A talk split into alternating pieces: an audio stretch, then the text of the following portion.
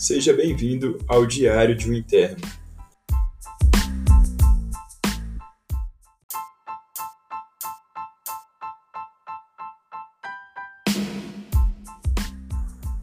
Bom, primeiramente, boa tarde. É, meu nome é Vinícius. Hoje é dia 20 de junho de 2021, às 14 horas. E eu estou resolvendo aqui começar a gravar um log. Eu fui influenciado pelo meu amigo consagrado Igor Ritter, que é um entusiasta desse mundo dos podcasts, num contexto que eu acabei de entrar no internato de clínica médica pelo FMG, no nono período, e eu reparei ultimamente que a galera tá gostando muito de compartilhar as informações dos casos. Lógico que com respeito, claro, a todas as questões éticas. E o intuito principal a princípio pelo menos, é, é realmente gravar um resumo do meu dia enquanto interno para que eu mesmo possa ouvir depois. Eu não sei se futuramente é, pode gerar interesse de alguma outra pessoa, mas eu fiquei pensando esses dias, conversei até com a minha dupla de internato, sobre o quanto seria interessante se a gente pudesse compartilhar, assim, em linhas gerais, os quadros as nossas condutas, nossas suspeitas diagnósticas, porque eu fiquei, assim, muito interessado em todas as conversas que eu tive com os meus colegas sobre esses assuntos. Então, realmente vou dar esse primeiro passo, sem pretensão nenhuma disso virar nada grande, mas ao mesmo tempo que eu estou fazendo isso, eu estou relembrando o que está acontecendo, eu estou deixando gravado para poder relembrar no futuro. Então, isso vai ser bom para mim, imagino.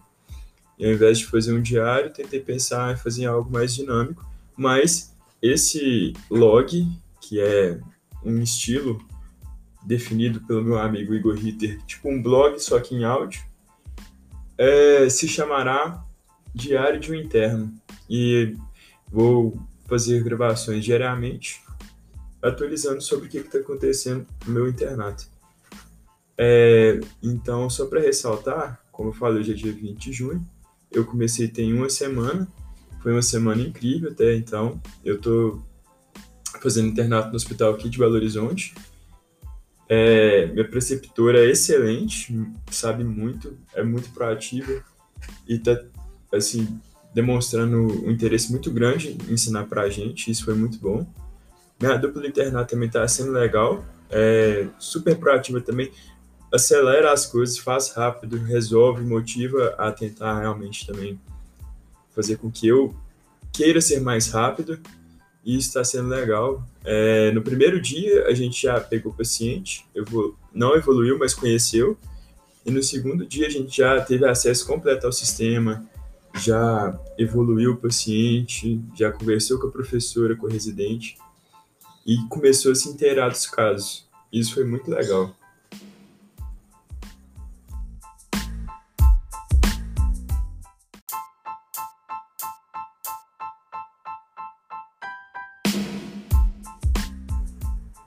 Eu entendi, as atribuições dos internos serão assim mais de realmente conhecer os pacientes e a gente não vai ter tantos pacientes como a preceptora.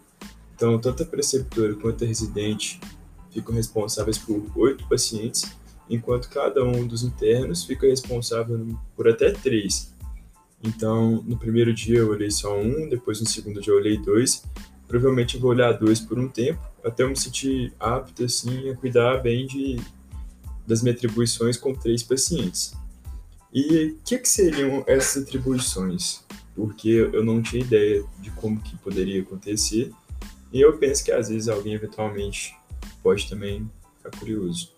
Bom, basicamente a gente tem que pegar o prontuário, que são os documentos do paciente, e entender como que ele foi parar lá na enfermaria. Se ele estava com algum problema e chegou no pronto atendimento, ou se ele estava no UTI e melhorou um pouco. É, a enfermaria é esse lugar assim, que é mais olhado com uma frequência maior em comparação. Quer dizer, não é bem olhado com uma frequência maior, não. É um espaço maior, né? Tem um, um recurso grande assim, de enfermeiro, de mais gente, e de certa forma desafoga o pronto atendimento.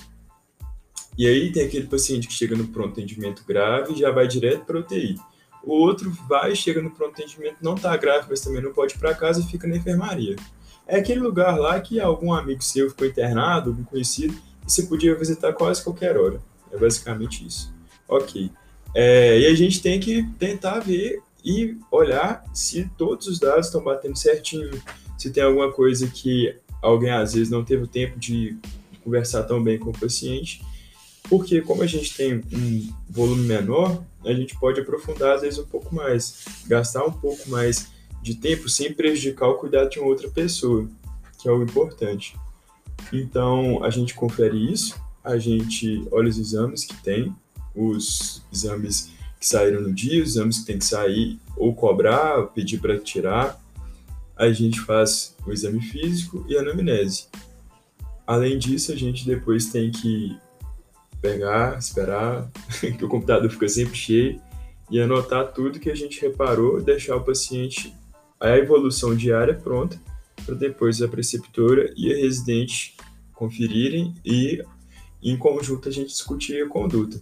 Mas claramente que esse em conjunto a gente discutir a conduta, pelo menos no primeiro princípio, é 99,5% a professora e a residente, enquanto nós internos ficamos ali tentando compreender exatamente o que está rolando.